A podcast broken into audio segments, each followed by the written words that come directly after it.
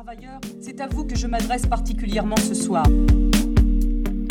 La France, c'est tout à la fois. C'est tous les Français. Chacun devra voter selon sa conscience. Bonjour à toutes et à tous et bienvenue dans ce nouvel épisode Micro-Cloître présenté par Sciences pour NTV. Un podcast pour engager le débat et confronter les points de vue sur des sujets qui interrogent. Dans un contexte d'élection présidentielle, il nous paraît important de donner la parole aux étudiants. Aujourd'hui, nous allons aborder la question des médias en période d'élection et de la visibilité qu'ils confèrent aux candidats. Selon vous, quel rôle les chaînes d'information en continu jouent-elles lors des campagnes présidentielles? Je pense qu'elles jouent un rôle quand même assez euh, important et oui particulier parce qu'elles donnent le là des événements politiques qui vont ensuite être pris dans les journaux euh, du soir, du 20h notamment. Si, si elles existent, c'est que il existe quand même un intérêt politique euh, de la part des Français, un intérêt en tout cas pour la politique. Après, est-ce que pour autant c'est bon?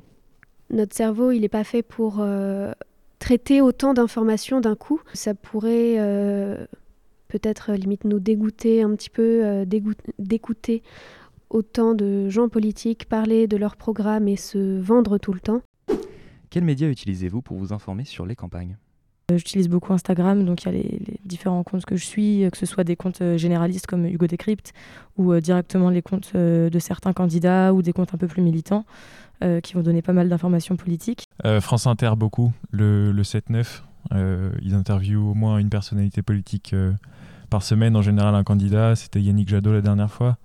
Et c'est vachement intéressant parce qu'il y a plusieurs euh, experts dans différentes euh, catégories, économie, relations internationales par exemple, qui euh, questionnent euh, les candidats sur leur programme et du coup c'est c'est vachement intéressant. pas les chaînes d'infos en continu euh, qui euh, ont quelques limites euh, dans l'objectivité euh, des, des informations, mais plutôt oui, les, les, les sites internet euh, ou les, les nouvelles qui vont, euh, euh, qui vont paraître tous les jours, euh, par exemple France Info ou des choses comme ça, ou des, des médias plus spécifiques. euh. La honte, je vais dire TikTok. Parce que c'est vrai que je suis quasiment aucun média. Alors je, je reçois la newsletter toutes les semaines, enfin tous les jours, même euh, toutes les heures, même si j'ose dire, euh, du Libération. Mais bon, euh, qui lit euh, les newsletters? Voilà. Sinon, euh, les podcasts d'Espère TV sont très bien. Seriez-vous prêt à vous informer avec un média qui défend une ligne politique différente de vos convictions? Ah oui, oui, complètement. Et je pense que c'est important de le faire. Je pense que même si, euh, par exemple, on, on est un fervent partisan de Mélenchon et qu'on est abonné Mediapart, c'est intéressant de regarder les vidéos de valeur actuelle euh, sur leur chaîne YouTube. Parce que faut pas rester dans un entre-soi où on entend euh, toujours ce qu'on a envie d'entendre et on entend toujours le, traitement médiatique qu'on a, a envie de lire ou d'écouter. Je pense qu'il faut essayer de, croiser au maximum euh, les, différentes informations qu'on peut avoir. Très vite, j'irai voir ailleurs. Enfin, je, serai, j'aurai un côté un peu, je sais pas, énervé, euh, un énervement du fait d'une information que je trouve maltraitée ou avec laquelle je suis pas d'accord, qui me pousserait quand même plus facilement à aller vers des, médias soit neutres, soit euh, qui ont des lignes politiques euh, auxquelles j'adhère plus. Donc, m'informer quotidiennement, régulièrement via des, médias qui défendent pas ma ligne politique, je pense pas. J'essaie aussi de m'informer justement, de tromper l'algorithme Google en m'informant avec d'autres articles. Donc c'est pour ça que des fois dans mon fil d'actualité, j'ai des articles du Figaro, du Point et même de Valeurs Actuelles qui passent. Je les lis pas toujours, même si euh, c'est des fois drôle à lire, mais euh, ça, au moins je vois les titres et du coup je vois qu'est-ce qui se dit de l'autre côté, qu'est-ce qui se dit pour euh, les gens qui votent plus à droite, voire à l'extrême droite, euh, de quoi les journaux parlent, sur quoi ils appuient et je trouve ça quand même intéressant. Même en étant à Sciences Po et donc plus facilement immergé dans l'univers politique, vous sentez-vous assez informé au sujet des présidentielles?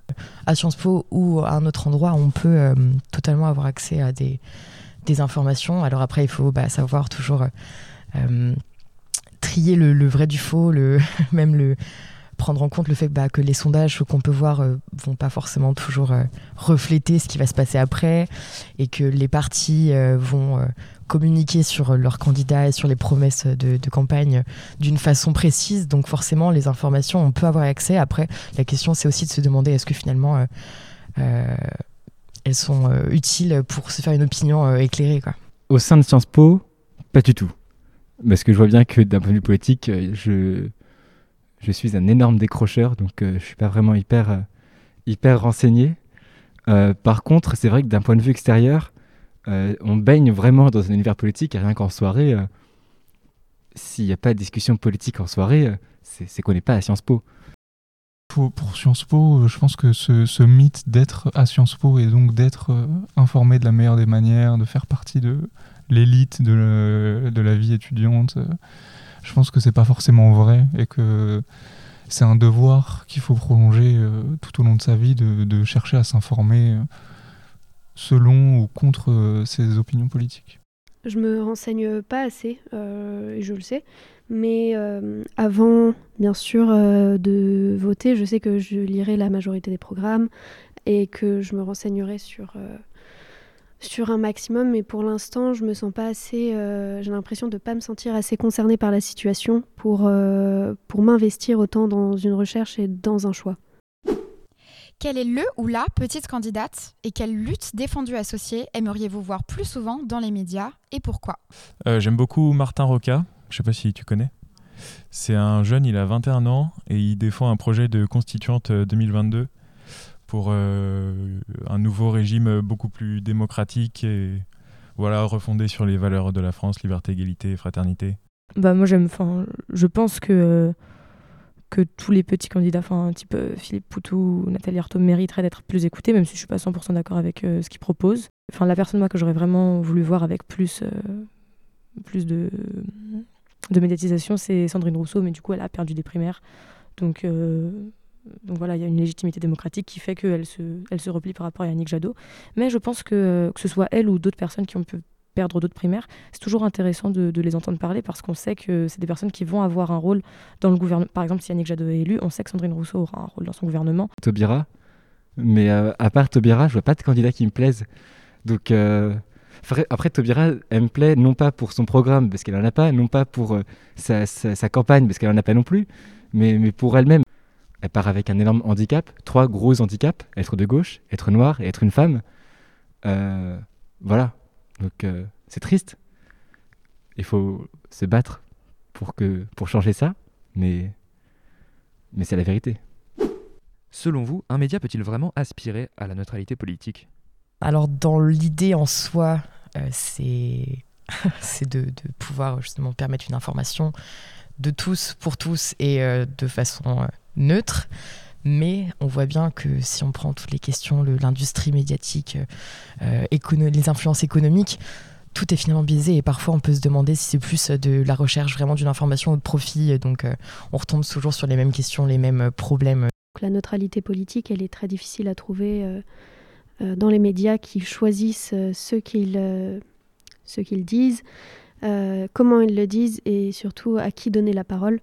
Et ça peut complètement déformer certaines euh, situations et certains propos. Je pense que ce mythe de la neutralité s'incarne dans le service public parce qu'on ne veut pas assumer de présenter les événements de telle ou telle manière alors qu'on voit bien que c'est biaisé, même si c'est un mot péjoratif, c'est influencé. Et, je, je, pense que oui, c'est le service public qui incarne le plus aujourd'hui c'est cette fausse volonté d'être neutre alors que on ne peut pas être neutre. Par, définition, on est, on est influencé par ce qu'on voit, ce qu'on pense, ce qu'on dit. Merci aux participantes et participants d'avoir répondu à nos questions. Merci à vous d'avoir écouté ce deuxième épisode. À très vite pour un nouveau podcast sur SPR TV.